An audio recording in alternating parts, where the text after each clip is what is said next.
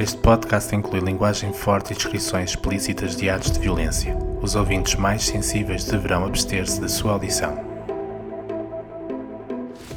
Anteriormente em O Assassino. Ali estava ele, um óleo sobre tela, 1,21 cm e meio de altura por 1,66 cm e meio de comprimento. Há muito desaparecido, depois de ter sido roubado, tratava-se de uma das maiores obras-primas de Rembrandt. Chamava-se A Noiva Judia. Afonso explicou-lhe qual era o plano.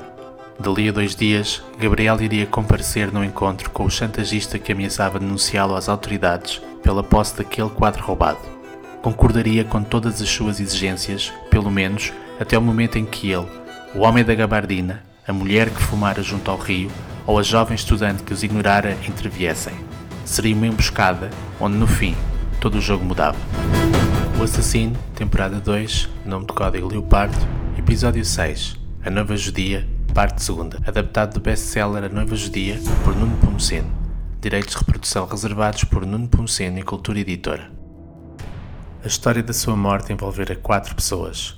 A mulher adulta com quem costumava fazer amor, o padre falso que usurpara a sua identidade, o santo cujo pontificado não passava de uma mentira e o assassino que o Papa contratara para matá-lo. Amsterdão, Países Baixos.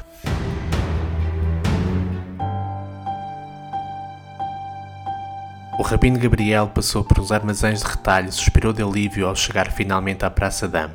Já escurecera e, apesar da aragem fria que corria pela noite, levava o rosto transpirado, sofrendo com o peso da mochila carregada de dinheiro que levava nas costas e pelo fardo do quadro embrulhado em papel pardo que transportava nos braços.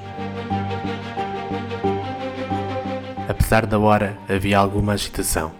Os estudantes conversavam casualmente, os artistas de rua que davam o ar da sua graça, as pessoas que atravessavam distraidamente o empedrado, um elétrico intemporal que deslizava devagar, uma rapariga de cabelo louro com uma boina na cabeça, de cara pintada, vestida como um mimo, que fazia caretas para a câmara de um telemóvel, e um jovem de ar latino, com um leitor digital de livros na mão, sentado no chão, muito embrenhado na história de morte e vingança que devorava através daquelas palavras.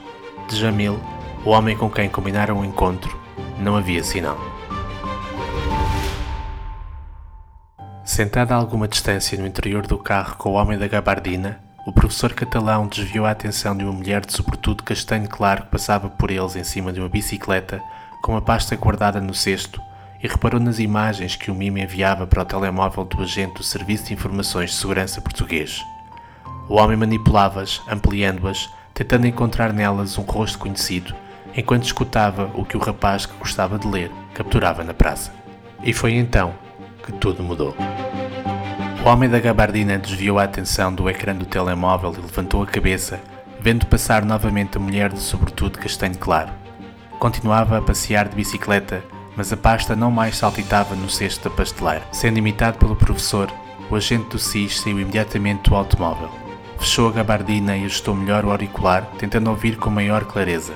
Ao fundo, no centro da Praça Dame, junto ao obelisco, sob a vigilância de uma rapariga vestida de mimo e de um jovem com ar latino, um sujeito de etnia árabe acabara de abordar a Gabriel.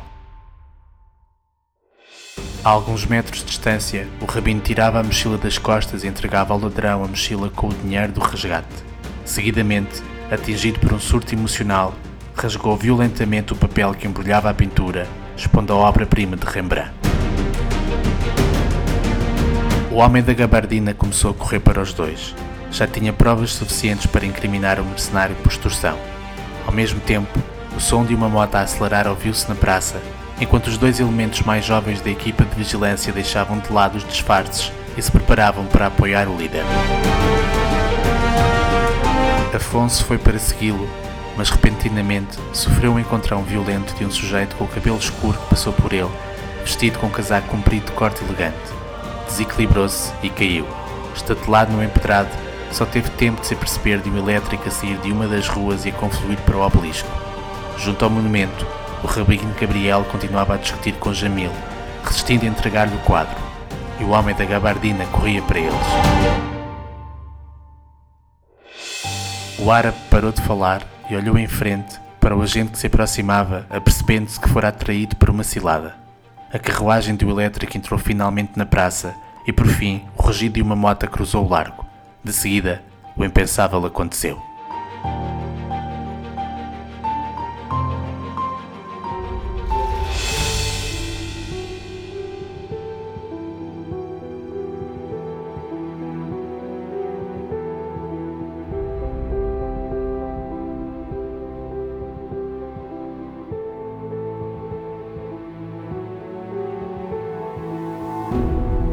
Professor catalão viu a carruagem descrever o movimento circundante, tapando-lhe a visão, enquanto o motociclista que lhes dava apoio tentava rodear o elétrico. Mas quando a máquina passou, um grito ouviu-se alto, sobrepondo-se ao ruído dos motores. Atacado pelas costas por alguém que se encontrava no interior do elétrico, o homem da gabardina bradou e caiu no chão. Assistindo a tudo à distância, um homem vestido como um cardeal, com o cabelo encaracolado e uns frios olhos verdes, fitou o atentado que se dera na praça mais movimentada da cidade, aliando-se da confusão que se instalara.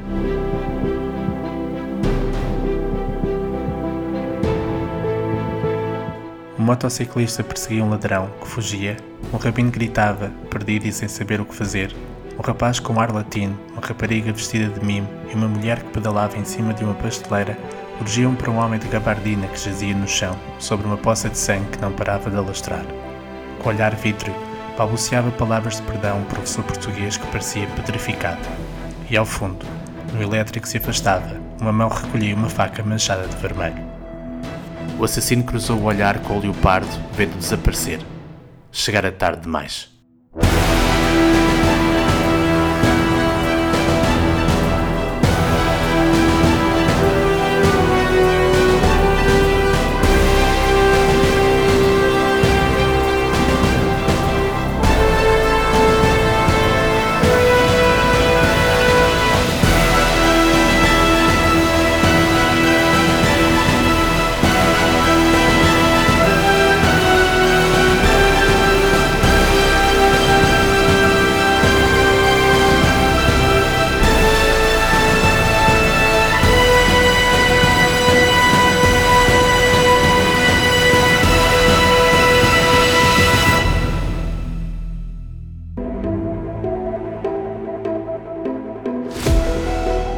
Temporada 2, nome de código Leopardo, de O Assassino, continua no próximo domingo com o penúltimo episódio.